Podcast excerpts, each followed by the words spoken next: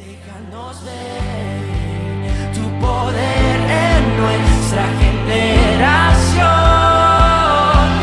Queremos ser la luz y mostrar a Jesús. Esta predicación fue grabada en el Centro Cristiano Renacer.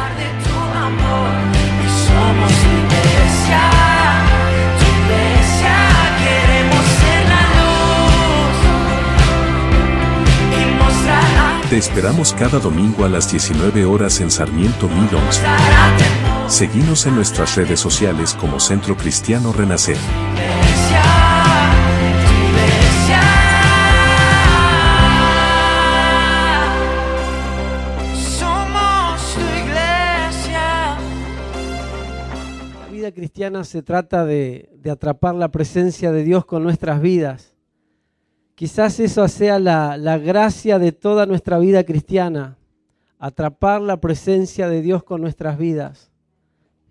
En la Biblia hay dos personajes, uno que se escondía de la presencia de Dios con su, con su mujer, que está en Génesis, Adán y Eva, cuando pecaron, dice la palabra que Dios los buscaba en el huerto, pero ellos se escondían de la presencia de Dios.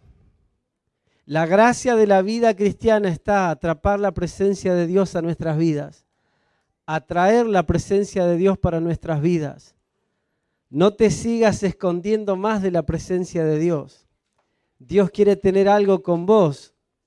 Dios quiere tener algo con tu, con tu vida, con tu persona. Cuando la presencia de Dios se está moviendo, yo tengo que hacer algo para traer la presencia de Dios a mi vida. Tengo que volcar todas mis ganas, todo el hambre que tengo de que Él esté conmigo. Otro personaje se llama Jonás. Dios le da una palabra que tiene que ser un profeta en una nación y él dice, yo voy a escaparme de la presencia de Dios.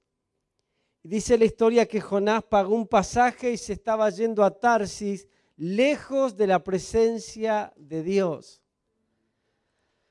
Podemos estar escondiéndonos de la presencia de Dios o podemos estar escapándonos de la presencia de Dios. Cuando Dios quiere buscar a alguien para usar, tenemos que estar atentos. Señor, acá estamos. Quiero ser usada, quiero ser usado por vos en este tiempo, en esta ciudad, en la iglesia donde me muevo. Tu presencia es lo que yo más quiero en mi vida. Pero así como hay dos malos ejemplos, también hay dos buenos ejemplos. Uno de ellos se llama Obededón, una historia maravillosa. Dice la Biblia que Obededón era un filisteo, no era, no era judío, no era de Israel. El filisteo Obededón. Pero de repente David llega con el arca de la presencia de Dios, golpeando la casa de Obededón, buscando un lugar donde guardar el arca. Y Obededón dijo, mi casa está abierta. La presencia de Dios puede venir a mi casa. Tres meses estuvo la casa, el arca en la casa de Obededón. Y dice la palabra que Obededón fue bendecido por Dios estos tres meses. Traer la presencia de Dios a nuestra casa es lo mejor que podemos hacer como familias. Llenarlos en los cultos, llevarnos la presencia de Dios a nuestra casa, es lo más bonito que podemos hacer. El tiempo de alabanza, de adoración en la iglesia, es el momento indicado para llenarme de la presencia de Dios, mostrarme frente a Dios, decirle, Señor, yo vine a este lugar a atrapar tu presencia y con eso yo me quiero ir a mi casa. El segundo personaje, que es uno de los más interesantes, está en Segunda de Reyes, capítulo 4, verso 8. La historia de la tsunamita. Recién cantábamos y estos días, armando la predicación, el Espíritu Santo me ha ministrado tanto con esta mujer llamada la tsunamita. Una historia que quizás hemos escuchado en esta canción que recién cantamos, o quizás la leímos, escuchamos alguna predicación. Pero la historia, hermanos, es tan rica para nosotros, con tanta riqueza, hermanos, de, una mujer que hizo un lugar en su casa de una mujer que el profeta pasaba de vez en cuando por la ciudad de Sunem y ella dice, no, no solamente quiero que pase y coma con nosotros, sino que quiero hacerle un lugar en mi casa. Y hacer un lugar es hacer reformas en la casa. Y hacer reforma es tirar paredes, es sacar escombros, es sacar tierra. Quizás la presencia de Dios está golpeando tu casa y te está diciendo, quiero que empieces a hacer lugar, sacar esos escombros, sacar esa tierra, porque quiero ir a habitar en tu casa, quiero habitar con vos en, en tu casa. Hermano, la tsunamita lo entendió todo. Tuvo una revelación de quién era el profeta, quién era ese hombre de Dios. Dice Segunda de Reyes capítulo 4, verso 8, dice, aconteció también que un día pasaba Eliseo por Sunem y había allí una mujer importante que le invitaba insistentemente que comiese y cuando él pasaba por allí venía a la casa de ella a comer. Y ella dijo a su marido, he aquí ahora, yo entiendo que este que siempre pasa por nuestra casa es varón santo de Dios. Yo te ruego que hagamos un pequeño aposento de paredes y pongamos allí una cama. La cama es símbolo de Dios como nuestro descanso. Tenés que traer al Dios que te da descanso a tu casa. Le hagamos allí, le pongamos una cama, una mesa. Ese es el Dios que tiene intimidad con nosotros en nuestra casa. El Dios que me da descanso, el Dios que tiene intimidad conmigo. Le pongamos una silla. Es el Dios rey que solamente quiero que esté en mi casa y se entrone en mi familia. Él es el rey de mi vida y tiene que venir a mi casa y pongamos un candelero, el Dios que es luz en mi casa y no hay oscuridad en nuestras familias. Entonces hay una cama porque es mi descanso, hay una silla porque Él es mi rey, hay una mesa porque tengo intimidad con Él y hay un candelero porque Él es mi luz y no andamos más en tinieblas. Hermano, todo eso hizo la tsunamita y dice, yo te ruego que hagamos un pequeño aposento para que el hombre de Dios, el santo de Dios, venga y no solamente pase, sino que se quede con nosotros. Nosotros tenemos que atraer tanto la presencia de Dios, que la presencia de Dios habite, hermanos, en nuestras vidas. Me gusta la, la- la palabra insistentemente, hablando de esta mujer tsunamita, dice que era insistente con el hombre de Dios. Quiero que te quedes en mi casa y te estoy insistiendo. Y todos los que estamos casados y tenemos una esposa, sabemos que cuando ellas son insistentes, siempre logran lo que quieren. Amén, gracias por ese hermano. Las mujeres son insistentes y cuando hermano algo, una idea se le mete en la cabeza, es más fácil sacarle la cabeza que la idea. Entonces, hermanos, esta es igual que nuestra esposa. Va al marido y le dice, tengo una buena idea. ¿Qué te parece, mi amor, si hacemos un aposento para este hombre de Dios, para que se quede? Y ya tenía todo el plano de lo que iba a hacer. Le vamos a poner una cama, le vamos a poner una silla, le vamos a poner una mesa y le vamos a poner un candelero. Toda la idea estaba ya formada, ahora el marido tenía que ejecutarla nada más. ¿Le parece conocida esa historia? Amén. 11 dice, y, aconteció que un día vino él por, por allí y se quedó en el aposento y durmió allí. Entonces Jesse, Jesse hermanos, es el que siempre anda mirando todo en las casas ajenas. Jesse era el, el- criado de, de- de de Eliseo y él, él chismoseaba todo lo que había, tienen videocable, mira, tienen internet, ¿me podés pasar la clave de internet? Ese es Jesse, que llega a la casa y enseguida pide permiso para ir al baño, mira las cosas, cuánta habitación en la casa, qué hay en la heladera, ¿puedo tomar agua? Sí, saque Jesse. Ese es Jesse, hermanos. Llama a la tsunamita y cuando él la llamó, vino ella delante de él.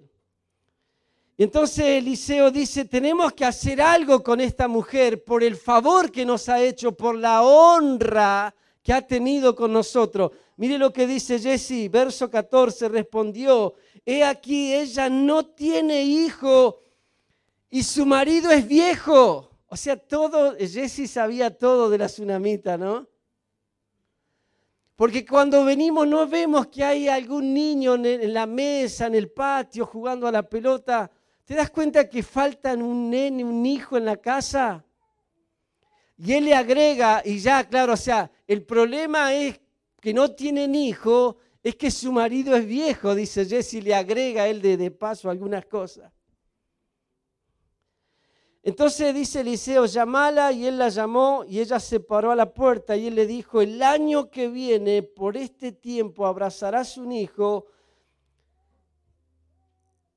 Y ella dice, no, Señor mío, sino eh, no hagas burla de tu sierva, mas la mujer concibió y dio a luz un, un hijo el año siguiente, en el tiempo que el profeta le había dicho. La predicación se llama la tsunamita, preparar un lugar para Dios, preparar un lugar para la presencia de Dios en nuestras vidas, sacar lo que tenemos que sacar, hacer reformas, hacer cambios en nuestra, en nuestra mente, en nuestro corazón, para que la presencia de Dios, hermanos, venga fuerte a nuestra casa, a nuestras mentes, a nuestras familias.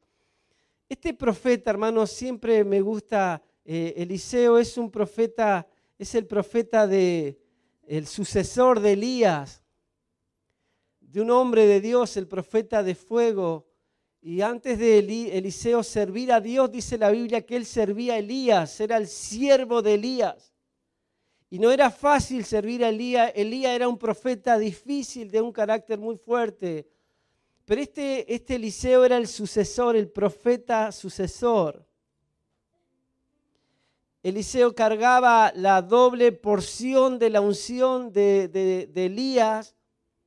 Por eso dice que en el ministerio de Elías, la palabra de Eliseo, perdón, vio el doble también de milagros que Elías había, había visto en su ministerio. Este hombre de Dios, hermanos, el profeta, son gente espiritual, gente de Dios que tienen un oído en el cielo, pero tienen una boca en la tierra para hablar todo lo que Dios le manda hablar. Hermanos, una persona en la historia que acabamos de leer que tiene mucho temor de Dios. Cuando Dios le dice, él habla, pero cuando Dios no le dice nada, no habla nada. Hermano, cuando más adelante la, la mujer pierde el hijo, se le muere el hijo, la mujer llega hasta donde está Eliseo, a un monte, y Eliseo la ve y dice, no, puedo saber lo que ella viene a hacer, porque Dios no me reveló lo que ella viene a hacer. Entonces solamente hablo lo que Dios me dice que diga. Cuando Dios me dice que no diga nada, no digo nada, dice Eliseo. Un hombre de Dios, hermano, con un oído afinado a escuchar la, la voz de Dios y una boca en la tierra, hermanos, para hacer eh, la palabra de Dios se haga, se haga real en, en, los lugares. En la casa de la tsunamita, la palabra que él dijo se convirtió en un milagro, este niño. Esta historia, hermanos, es tan bonita, ¿no? Dice, llega el profeta a, a Sunem y había una familia, un matrimonio. Y el verso el verso 8 dice, y aconteció que también pasaba por allí, en Sunem, y había allí una mujer importante. Cuatro puntos nada más, y el primer punto es, vos sos importante para Dios. Vos varón, vos mujer, yo también somos importantes para Dios. No sé quién te ha devaluado en la vida, pero vos sos importante para Dios. Vos y yo valemos mucho. Alguien pagó por nosotros y eso no fue barato. Valemos la sangre del Hijo de Dios y eso es muy caro. Así que tenés que tener ese valor que Dios te puso. Vos sos importante para Dios. Tenés que hacérselo saber primero a tu persona interior, después hacérselo saber al diablo, soy importante para Dios. Quizás la vida, quizás alguien te ha hecho eh, algo que ha dañado tu corazón y te sentís devaluado, devaluada, y pensás que eso que la gente dijo de vos, ese rótulo que pusieron en tu vida, eso es lo que vos sos. Pero hoy el Espíritu Santo va a arrancar ese cartel porque vos sos una mujer importante para Dios. Esta mujer, hermano, dice la palabra, era una mujer importante en la ciudad de Sunem. Importante, una mujer importante, una mujer importante. Entonces, para la gente que se siente devaluado, usada, usado, tenés que tomar esto para tu vida. Para Dios yo soy importante. Para Dios yo soy importante. Yo tengo un propósito eterno y para Dios yo valgo y soy importante. Y eso, hermanos, yo lo creo para mí. Yo lo creo en esta semana armando la prédica, eh, andando en estos días en la camioneta hoy a la mañana haciendo las compras para el almuerzo, secándome las lágrimas, diciendo, soy importante para Dios. Y Dios diciéndome casi en la calle José Fuchs, más o menos, diciéndome, Esteban, este día voy a resucitar cosas en tu vida y en tu ministerio. Este día voy a resucitar cosas en tu iglesia. Así que prepárese, hermanos. El último punto es, Dios lo va a resucitar en mi vida. Todo lo que parece que está muerto, Dios lo va a resucitar en mi vida. Segundo punto, hermanos. Ella tenía un discernimiento de quién era el hombre de Dios. Dice, ella va al marido y le dice, he aquí ahora yo, yo entiendo que este es un hombre, un varón santo de Dios. Hermano, a ella se le reveló quién era Eliseo. Él no es un hombre cualquiera, es un hombre de Dios el que viene a nuestra casa. El que se sienta a comer en nuestra mesa es un varón santo de Dios. Hermanos, se nos tiene que revelar a nosotros la presencia de Dios. Cuando a nosotros, hermanos, tenemos esa revelación, esa iluminación, hermano, ese, ese discernimiento de quién está en la iglesia, servimos distinto, amamos distinto, cantamos distinto, oramos distinto, damos distinto. Hasta que a nosotros no se nos saca ese velo, hermanos, porque la palabra revelación es sacar el velo. Hasta que ese velo no sale de nuestros ojos, hermanos, nunca entendemos qué es Dios para nosotros. Nos parece bueno ir a la iglesia, pero no se nos ha sacado el velo, hermanos, para ver quién es Dios. A esta mujer, hermanos, se le sacó el velo y pudo ver por encima de que él era un hombre común y corriente, él es un varón, es un varón santo y es un varón de Dios. Hermano, y esa, ese discernimiento la llevó a que Dios la honre. Porque cuando a mí, hermano, se me revela quién es Dios, entonces ahí empieza la buena historia de mi vida. Cuando yo entiendo de que esto no es una religión más, de que esto no es pasar vida en la iglesia sin experimentar nada, entonces ahí arranca la aventura cristiana, hermanos, para mí. Y esto se pone buenísimo, hermanos, cuando yo entiendo quién es Dios para mi vida. A esta mujer se le reveló. El profeta, hermanos, lo sentaba a la mesa, comía con él. De repente empezó a ver de que él era un hombre de Dios, un hombre de Dios. ¿Qué es lo que nosotros sentamos en nuestra mesa, hermanos? ¿Qué es lo que compartimos, hermano, nosotros en nuestras mesas? Hermano, que estas revelaciones estén en nuestras casas. Gente que traiga gloria, que traiga presencia, hermano, que traiga una buena palabra, una buena oración a nuestras familias. Ojo con sentar, hermano, las personas incorrectas en tu casa, porque te van a envenenar a vos, van a envenenar a tus hijos, hermano. Tenga discernimiento de quién usted sienta en su mesa. La gente incorrecta solo te hace perder tiempo en la vida cristiana. No te desafía nada, te hace dar más vueltas que ellos todavía por la vida. Hermanos, siente gente del Espíritu en su casa, en su mesa. Entonces era importante, tenía discernimiento Tercer punto, hermano, veía más allá de lo que veía una persona común. Y eso de ver más allá a las personas, hermanos, te hace honrar a las personas de Dios. El poder ver por encima, hermanos, de la cara, del rostro, ver el ministerio, ver el don, ver lo que porta esa persona, te hace honrarlo, te hace honrarlo, hermanos. Esta mujer cuando tuvo esta, esta revelación, este discernimiento, dijo, yo tengo que honrarlo. Yo tengo que hacer un aposento en mi casa para él.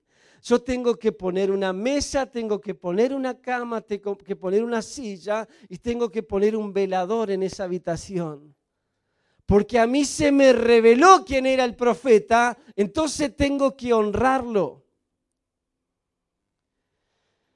Hermano, cuando nosotros portamos algo de Dios y caminamos con las personas incorrectas, probablemente, hermanos, a nosotros nos van a dañar.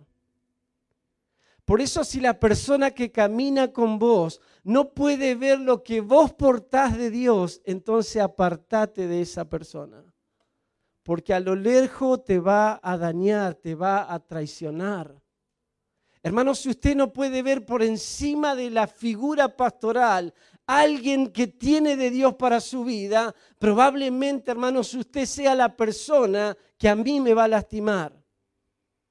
Si usted no puede ver por encima de la persona que yo soy, interpretar de que soy la persona que Dios puso para ministrarle, para darle una palabra, hermanos, ese va a ser, hermanos, la intención para lastimarnos.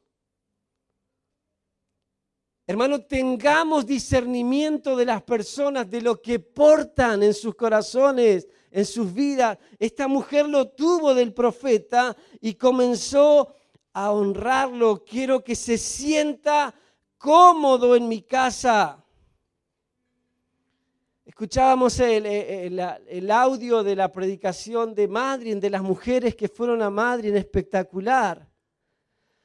Una frase, hermanos, que me golpeó muy lindo el corazón, decía, la unción que yo respeto es la unción que se me va a venir a mí. La unción que yo honro va a ser la honra que yo voy a tener. Hermano, la, la presencia de Dios solo se manifiesta en un lugar donde lo honran, donde la honran. Si nosotros tenemos temor, hermanos, adoramos a Dios con reverencia, hermanos, probablemente la presencia de Dios se manifieste en nuestra iglesia. La presencia de Dios no se manifiesta en lugares donde no recibe honra, donde no recibe temor, donde no recibe respeto. Hermano, la manifestación, porque nosotros sabemos toda la historia, porque ya la tenemos escrita, la manifestación de la presencia de Dios en la vida y en la casa de esta mujer tuvo un comienzo, hermanos, en la honra que ella primero le dio al profeta. O sea, el tamaño de la honra que yo le doy a Dios es el tamaño del milagro que yo voy a tener. Con la historia ya sabida nosotros podemos interpretarlo, pero la mujer no sabía, hermanos, lo que le venía. Pero Dios no es deudor de nadie, hermanos. Dios no es deudor de absolutamente nadie. Yo no necesito que la iglesia me vea hacer cosas para Dios. Hermano, Dios no es deudor de nadie. Todo lo que nosotros hacemos para Dios, Dios lo ve, hermanos. Y Dios te va a premiar y Dios te va a honrar. Amén. Invertirse, hermanos, en el reino. Ella tenía, ella tenía humildad, hermanos. Hay algo que nosotros tenemos que traer a nuestros corazones. Respeto, humildad. Hermanos, hay tres, tipos de honra que nosotros tenemos que tener en nuestras vidas siempre. Tres tipos de honra. Primero, honrar a Dios. Dios siempre es primero, hermanos. Yo tengo que honrarlo a Dios con mi vida, con lo que hago, con mi persona. Honramos a Dios con nuestras vidas. Segundo, la Biblia dice, honra a tu padre y a tu madre. No importa cómo sean nuestros padres, Dios nos manda a honrarlos. Porque eso nos va a dar larga vida, dice la palabra. Entonces, primera honra a Dios, segunda honra a nuestros padres y tercera honra, hermanos, es al hombre, a la mujer de Dios que, que, viene a nuestras vidas para desafiarnos, para impulsarnos, para ministrarnos. También tenemos que honrarlo. Honrarlos. Honrarlos. ¿Sabe que la palabra honra cuando habla de, de honra a tu padre y a tu madre, en el original es no hagas de ellos un juicio en contra de. Yo no puedo hablar mal de mi papá, hermano, no importa lo que mi papá haya sido para mí, yo tengo que perdonarlo. No, no digo porque haya sido malo, digo porque no tengo que emitir un juicio en contra de ellos. Eso no es honra. Honrar es hablar bien de nuestros padres. Así también los honramos. Honrar es hablar bien de Dios, no emitir juicios en contra de Dios. Y honrar, hermanos, a la persona que tenemos frente a nosotros que nos ministra es exactamente lo mismo. Verso 13, mire qué bonito lo que le dice el profeta. Dice aquí, tú has estado solícita con nos, por nosotros con todo esmero me gusta la palabra solícito y la palabra esmero. O sea, el profeta vio cómo ella servía, el profeta vio cómo ella se esmeraba en hacerlo. No hacía de mala gana, no hacía desgano la cosa. Ella le ponía todas las ganas. Ella estaba solícita en hacerlo. Entonces esa actitud, hermano, que el profeta vio en esta mujer, la tsunamita, dice llamala, porque la hemos visto que está solícita, la hemos visto que lo hace con esmero, entonces vamos a ver cómo la podemos honrar ahora nosotros a ella. Hermano, cuando Dios vea en nuestras vidas ese esmero para servirlo, ese esfuerzo, esas ganas, hermanos, para servirlo, inevitablemente, hermanos, Dios nos va a honrar inevitablemente, hermanos, Dios nos va a honrar porque Dios no es deudor de nada ni de nadie. Entonces lo que estés haciendo para Dios, hacelo con esmero, hacelo con ganas, hacelo como para Dios, hermano, con excelencia. Dios se lo merece de nuestras vidas. Verso 14 viene Jesse y le dice, yo he visto por ahí que no tiene hijo la mujer. Y también he visto que tiene un marido viejo, dice Jesse, como que le agrega cosas, ¿no? Entonces Eliseo dice, buenísimo Jesse, que andes mirando ahí, ahora vamos a hacerle un milagro a la, a la tsunamita. Llamala, le dice, y vamos a honrarla. Entonces la mujer, el verso 15, 16, 17, dice que el próximo año ella tuvo su hijo a la fecha que el profeta, le, el profeta le dijo, le profetizó, al próximo año ella abrazaba a su hijo. Pero hermanos, algo pasa en el verso 19. Dice que el hijo tuvo un gran dolor de cabeza y fue a donde estaba el, padre trabajando con los siervos el, hijo de 10 años, un dolor de cabeza agudo, va donde estaba el padre y el padre le dice, llévenlo con la mamá. ¿Le parece conocida esta historia? Mamá quiere, papá quiere ir al baño, "Ah, anda con mamá que te lleve. Papá quiere ir a los preadolescentes, decile a mamá, anda, con mamá, mi amor, que te lleve mamá. Papá, quiero ir a... Habla con mamá, mi, am- habla con mamá. O sea, todo lo delegamos los varones, ¿no? Ya desde allá de la historia de la tsunamita. Hermano, y ahí empieza la, ahí cambia totalmente esta historia, hermanos. En esa habitación donde le dieron una palabra hace unos años atrás, vos vas a ser una mamá, vos vas a abrazar un hijo. Ahora este hijo viene con la mamá, dice que era en la mañana cuando tuvo el dolor de cabeza, y llegó al mediodía y el niño murió en los brazos de esta madre. El nene muere, hermanos, en los brazos de su mamá. Y esta mamá, hermanos, empieza a hacer algo muy, muy poderoso. Dice que va al aposento donde le- el aposento que le preparó al profeta fue el aposento que ahora va a albergar a su hijo muerto. Ese lugar donde ella recibió la palabra hace 10 años atrás y estuvo 10 años disfrutando a su hijo, ahora voy a ese aposento porque tengo algo que murió en mi vida. Ese mismo aposento que nos vio felices, nos vio en victoria, nos vio celebrar, hermanos, cuando Dios lo hizo con nosotros. Ahora el aposento se abre porque vamos con algo que murió en nuestras vidas. Hermanos, y esta mujer cuando el nene se muere, lo acostó en la cama del profeta y le dice al marido, dame un par de asnos porque voy a ir a buscar al hombre de Dios. Una mujer determinada, hermanos.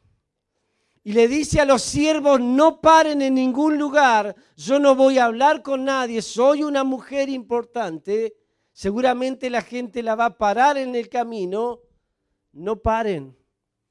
Yo solamente quiero ir a buscar al profeta.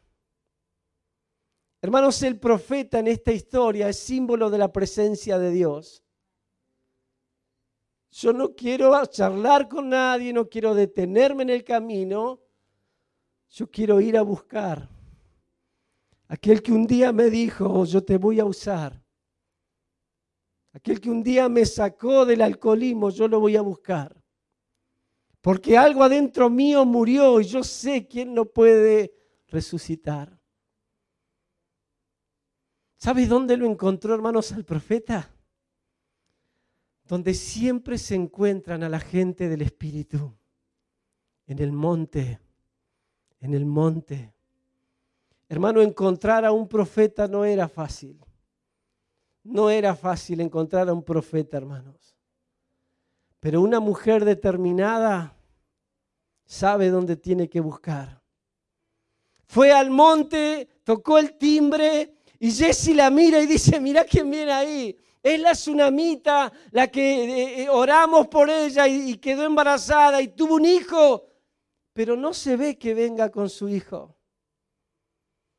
Hermano, el profeta le dice a, Jesse, Dios no me ha revelado lo que, lo que le pasa, no sé por qué viene, Dios eh, no me dijo nada, le dice. Verso 27, encontró al varón en el monte. Me gusta, hermanos, esta historia cuando, cuando la mujer le dice al siervo, no, no nos detengamos en el camino, vamos directo a donde está el profeta. En estos días escuché una frase muy triste, hermanos, y dice, la gente es muy envidiosa. La gente está esperando que a vos te vaya mal para ellos celebrarlo, porque la gente es muy envidiosa. Entonces esa mujer sabía que la gente de Sunem era muy envidiosa. Entonces dice, no nos detengamos porque la gente envidiosa a la vez es chismosa y cuando yo le diga que mi hijo murió, entonces se van a alegrar de mi desgracia. Gente, hermanos, que está esperando que a vos te vaya mal para ellos alegrarse. Pero amo esta historia, hermanos, amo a esta mujer determinada.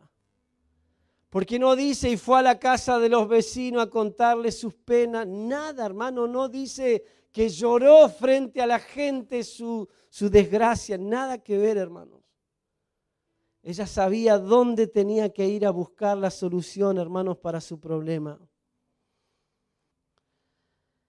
La mujer, hermanos, quiere hablar con Eliseo. La mujer viene con una demanda. Yo traigo una demanda ahora. Porque ese profeta un día me dijo que yo iba a ser mamá. Yo fui mamá. Yo tuve a ese hijo 10 años, pero yo no voy a hacer la burla, ¿eh? Yo quiero que me resucite al hijo. Entonces, hermanos, cuando llega el profeta y le dice, verso 29, dice, Eliseo mandó al criado, anda con el báculo, apoyáselo, el hijo va a resucitar. Eliseo hizo exactamente lo que le dijeron y el niño no resucitó. Entonces tuvo que ir Eliseo, hermanos, a la casa. Eso es lo que vamos a hacer nosotros, hermanos. Lo que se ha muerto en nuestra casa, Dios solamente lo puede resucitar. Vos tenés que lograr que hoy a la salida del culto te lleves la presencia de Dios a tu casa y todo lo que se ha muerto tiene que resucitar en nuestra casa. Hermano, y cuando llega el profeta a la casa, dice que se puso encima del niño boca con boca, nariz con nariz, y la primera vez dice que el niño no resucitó, no pasó nada. Pero hermanos, empieza a hacer algo tan hermoso Eliseo. Dice el verso 35 que Eliseo se comenzó a pasear en esa habitación. Se comenzó a pasear en esa habitación donde estaba ese niño muerto, se comenzó a pasear en esa habitación. Un profeta lleno de la presencia de Dios, hermanos. Seguramente, hermanos, yo me imagino a este hombre de Dios orando, Señor, haz este milagro, haz este milagro, haz este milagro. Y de repente empezó a adorarlo, a cantar en esa habitación, a llenar la habitación de la presencia de Dios. Dios va a resucitar esas áreas de tu vida que han muerto. Vos solamente tenés que ponerte a adorarlo, adorarlo, adorarlo. Después que se paseó, después que lo adoró, otra vez se echó encima del niño, pero esta vez el niño resucitó. Qué impresionante, hermanos. La respuesta de Dios, hermanos, a nuestras oraciones, a nuestras peticiones. Tenemos que volver, hermanos, a nuestras recámaras secretas, volver a la presencia de Dios, volver a enamorarnos de Dios, volver a apasionarnos por Dios. Tenemos que volver a atraer la presencia de Dios para nuestras vidas. Hermanos, que la presencia de Dios esté fuerte en nuestra casa, en nuestros cultos, en nuestra iglesia. Hay poder, hermanos, en la adoración. Esta tsunamita, hermano, me ha enseñado tanto en estos días caminando con ella. Lo que yo honro, hermanos, es lo que yo voy a tener. Ella honró al hombre de Dios, eso es lo que tuvo, hermanos, un milagro en su casa, en su vida. Póngase de pie, vamos a orar un, ratito. Cierre sus ojos, vamos a orar. Hoy vos y yo somos esa tsunamita que le dice, Señor, acá tengo un lugar para vos. Quiero que te quedes en mi vida, quiero que te quedes en mi casa, quiero que te quedes en la iglesia, quiero que te quedes en la ciudad. El que atrapa la presencia de Dios atrapa el favor de Dios para sus vidas. El que atrapa la presencia de Dios atrapa el favor de Dios para su vida. Esta última parte de la predicación la quise terminar así, hermanos. Cuando todos estemos con los ojos cerrados. Porque esta parte se llama Dios lo va a resucitar en tu vida. Si hay áreas en tu corazón que necesitan que Dios las resucite en esta noche, tenés que pasar rápido al altar. Vamos a hacer un altar juntos. Juntos. Juntos. ese altar, que esa habitación, ese aposento que te dio en bendiciones hace un tiempo, llorando porque Dios te ministraba y te hablaba. También es el altar que un día vio llorar a esta mujer, trayendo lo que ella más amaba, pero ahora está muerto. Señor, si hay algo que tu presencia me ha dicho en estos días, es Esteban, yo voy a resucitar en tu vida todo lo que ha muerto. Yo te creo, Dios, Señor.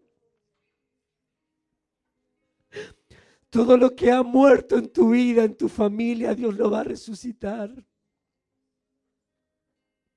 Tenés que ir a ese aposento una vez más. Decirle, Señor, esta prueba me dejó sin esperanzas. Esta crisis, Señor, sacó todas las fuerzas que tenía. Vamos a tu presencia, Rey. Sos el único que lo puede resucitar en nosotros. Dios va a resucitar tu ministerio. Alguien tiene que tomar esto.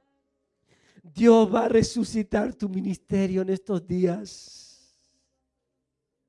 Dios va a resucitar esos dones. Ese llamado que parecía que estaba muerto. Dios lo va a resucitar, Dios lo va a resucitar. En Dios nada se muere, hermanos. Nada, nada nada. Dios va a resucitar la paz, la alegría en tu casa. En Dios nada se muere. Señor, yo voy como la tsunamita a ese monte. Yo quiero buscar al que un día me habló. Quiero buscar aquel que me dio una palabra. Quiero buscarlo.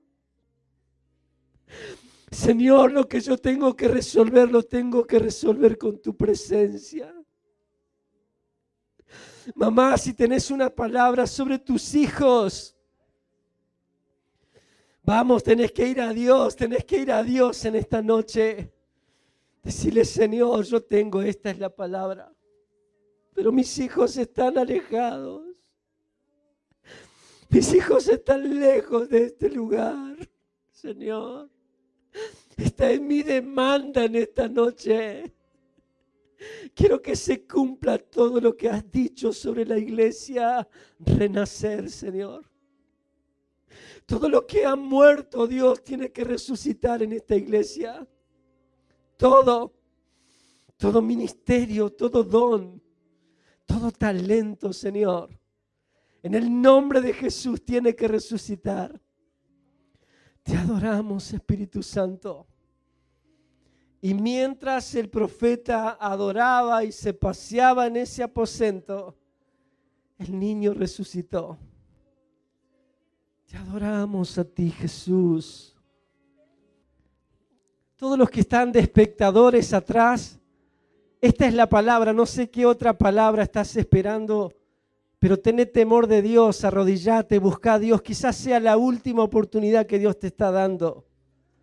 Pero no es la actitud, no es la forma, nunca va a ser así la forma.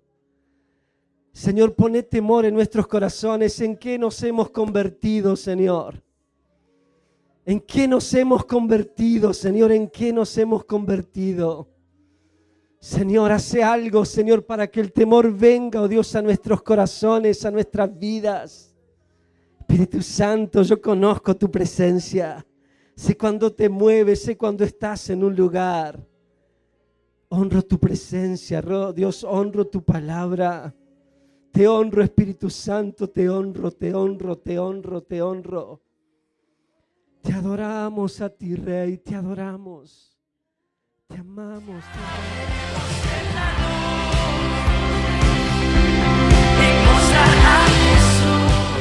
Gracias por escuchar este mensaje si querés ser parte de esta familia te esperamos el próximo domingo a las 19 horas en Sarmiento 1011. Centro Cristiano Renacer.